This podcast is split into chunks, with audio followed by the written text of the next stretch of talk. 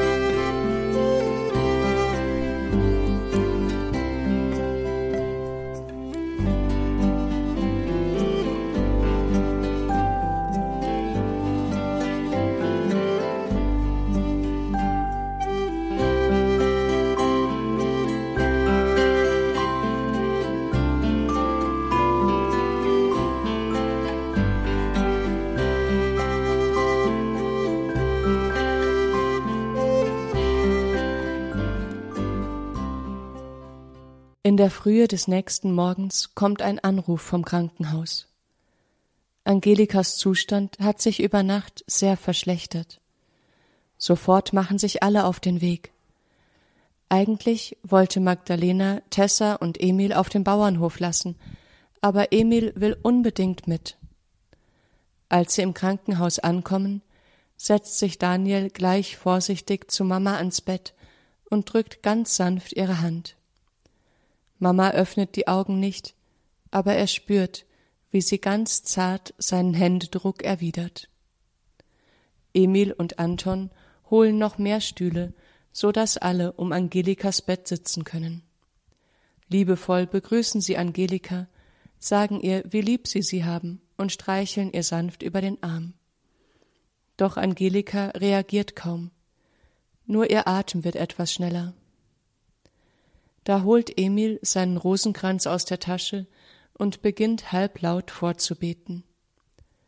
Dankbar blickt Daniel Emil an und stimmt so gut er kann mit ein. Nach dem letzten Gegrüßet seist du Maria öffnet Angelika mit großer Anstrengung ihre Augen und blickt ihren geliebten Sohn Daniel und ihre Schwester an. Danke, formen ihre Lippen kaum vernehmbar. Da schließt Magdalena Daniel von hinten ganz fest in ihre Arme.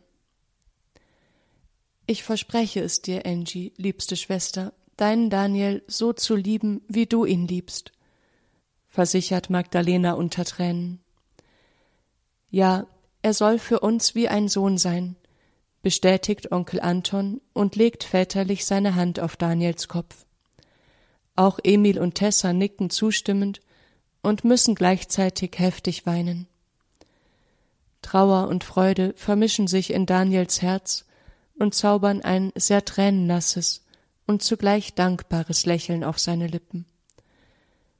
Da leuchtet Angelikas Gesicht plötzlich auf, und sie hebt leicht ihren Kopf. Ihre schönen blauen Augen blicken so wach und lebhaft in die Ferne, dass Tessa sich erstaunt umdreht, um zu sehen, was da ist. Thomas, haucht Angelika, und dann etwas lauter Maria. Dann sinkt ihr Kopf kraftlos zurück in das Kissen. Angelika hat ihren letzten Atemzug getan. In den nächsten Stunden ist so viel zu tun, dass weder Daniel noch seine Verwandten so wirklich zum Trauern kommen. Der Arzt bestätigt Angelika Bauers Tod und meldet ihn beim Amt. Der Bestatter kommt und holt den Leichnam ab. Sie packen Angelikas Krankenhaussachen. Sie fahren zu Angelikas und Daniels Wohnung und bringen schöne Anziehsachen, die Angelika extra dafür rausgesucht hatte, zum Bestatter. Sie treffen sich mit Pfarrer Leistner und sprechen über Angelikas Tod und wann die Beerdigung sein kann. Ganz erschlagen kommen sie abends wieder auf dem Bauernhof an. Als die gute Bäuerin erfährt, was passiert ist, lädt sie spontan die ganze Familie zum Essen ein. Magdalena ist so froh, dass sie nicht auch noch kochen muss.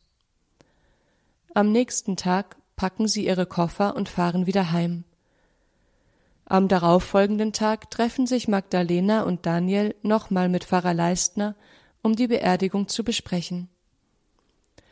Deine Mutter war wirklich eine ganz besondere Frau, meint Pfarrer Leistner. Selten habe ich jemanden getroffen, der so voll Gottvertrauen war, als es ans Sterben kam. Mama ist mit Jesus befreundet, so wie Papa, und mit der Mutter Gottes, erklärt Daniel. Es ist ihr sehr schwer gefallen, dass sie mich zurücklassen muss, aber ich glaube, sie hat sich auch ein bisschen gefreut, dass sie jetzt bei Jesus sein darf und dass sie Papa wieder sieht. Die Mutter Gottes hat ihr geholfen in der Stunde ihres Todes. Ja, den Rosenkranz hat Angelika immer besonders gerne gebetet, fügt Magdalena hinzu. Mama war bereit für den Himmel, ist Daniel überzeugt. Ja, das glaube ich auch, lächelt Pfarrer Leistner zustimmend. Aber erzähl mir doch noch ein bisschen von deiner Mama. Gerne kommt Daniel dieser Bitte nach und erzählt alles, woran er sich gerne erinnert. Von dem Schlaflied, das Mama ihm immer gesungen hat, als er noch ganz klein war. Davon, wie sie ihm Fahrradfahren beigebracht hat und von den Radtouren, die sie dann später zusammen unternommen haben von dem ersten Buch, das sie ihm vorgelesen hat, und von dem letzten Buch, das sie ihm vor ein paar Monaten geschenkt hat. Vom Pilzesammeln im Wald, von ihrem Lieblingsessen, ihren Lieblingsblumen, von ihrer Liebe zu Gott und zu Maria, der Gottesmutter. Und dann schließlich von der Krankheit, die vor knapp einem Jahr über sie herfiel, wie es ihr immer schlechter ging und sie manchmal gar nichts mehr essen konnte. Tante Magdalena ergänzt noch so manches aus ihrer gemeinsamen Kindheit und Jugend. Pfarrer Leistner hört bewegt und berührt zu. Dann holt Tante Magdalena einen großen Umschlag heraus, auf dem in Angelikas feiner Handschrift steht Für meine Beerdigung. Darf ich den Brief aufmachen? fragt Daniel tapfer. Wenn du möchtest, natürlich sagt Tante Magdalena freundlich. Ehrfürchtig nimmt Daniel den Brief in die Hand. Er duftet ein bisschen so wie Mama. Vorsichtig macht er den Brief auf, und seine Augen füllen sich mit Tränen. Da reicht er den Brief schnell wieder an Tante Magdalena zurück. Aber auch ihre Hände zittern, und so gibt sie den Umschlag an Pfarrer Leistner weiter. Vorsichtig holt der Pfarrer einige handbeschriebene Seiten aus dem Umschlag, während Daniel und Tante Magdalena versuchen, sich die Tränen aus den Augen zu wischen. Dann liest der Pfarrer behutsam vor, was Angelika geschrieben hat. Ich weiß, ihr seid traurig, und auch ich bin traurig, weil ich euch verlassen muss. Aber ich habe eine Hoffnung, eine lebendige Hoffnung, die Hoffnung auf die Auferstehung. Jesus ist die Auferstehung und das Leben. Das glaube ich, und damit sterbe ich.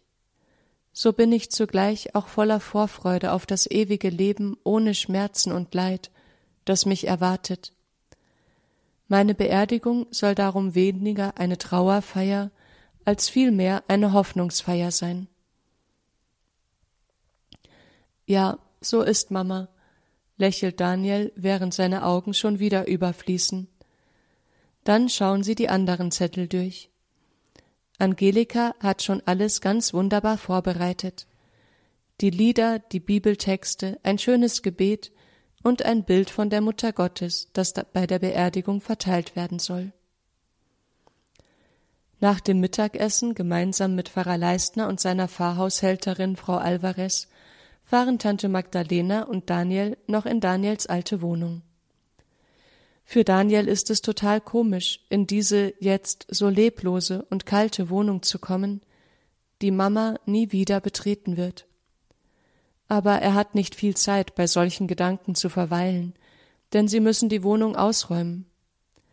Daniel wohnt ja jetzt bei Neumanns, und Onkel Anton hat gesagt, sie können es sich nicht leisten, die Miete für Daniels Wohnung noch einige Monate zu bezahlen. Also packen Magdalena und Daniel so eifrig wie möglich. Bei vielen Sachen muss Daniel entscheiden, ob er sie mitnehmen oder wegwerfen will. Das ist gar nicht so einfach. Bis zum Abend haben sie zwar schon einiges geschafft, aber fertig sind sie noch nicht. Darum beschließen Tante Magdalena und Daniel, in der Wohnung zu übernachten, so dass sie am nächsten Tag gleich weitermachen können mit dem Aufräumen und Packen. Onkel Anton ist einverstanden, und so genießt Daniel am nächsten Tag zum letzten Mal Thunfischpizza auf Mamas geliebten Balkon. Als sie am Abend mit dem vollbepackten Auto vor dem Haus der Neumanns ankommen, erwartet Daniel schon eine Überraschung. Zunächst ist er enttäuscht, weil keiner kommt, um ihnen beim Auspacken zu helfen. Doch als er mit einem Karton im Arm auf die Haustür zugeht, öffnet sich diese von innen und einige Luftballons fliegen heraus. Der ganze Flur ist voller Luftballons. Nein, das ganze Haus. Voller Staunen entgleitet Daniel der Karton und poltert zu Boden. Ein ganzes Haus voller Luftballons.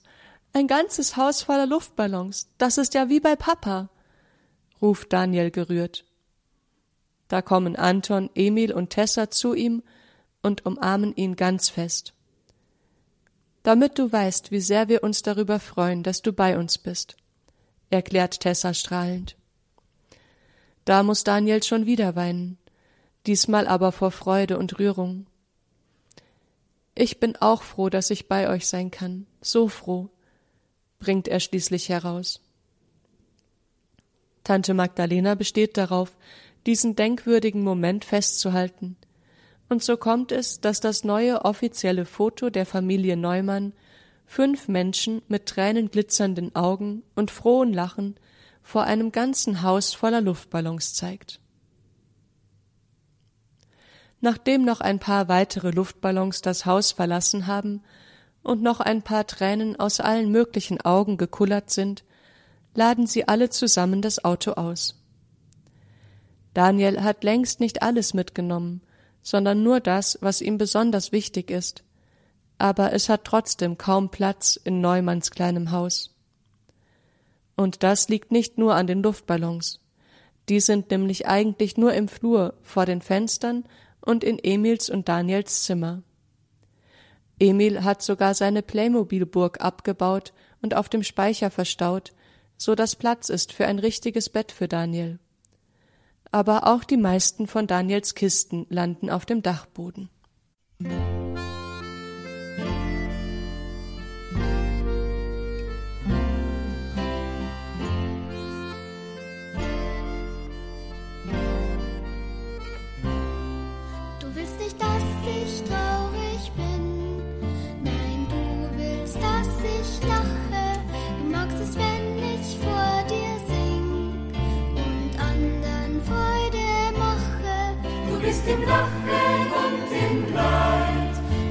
Die engen Wege weit.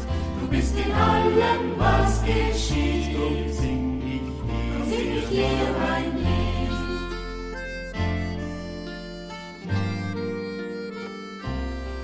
Du willst nicht, dass ich mich verliere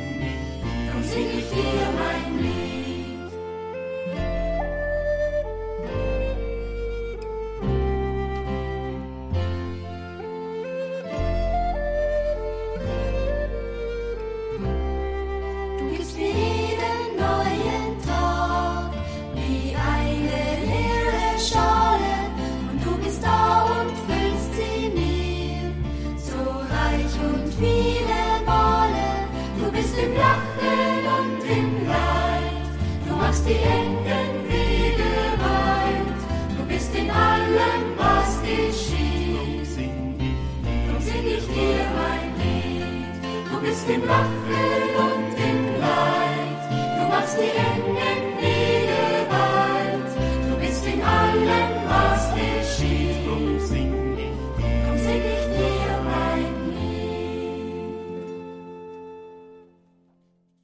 Jetzt müssen wir uns alle erstmal unsere Tränen abwischen.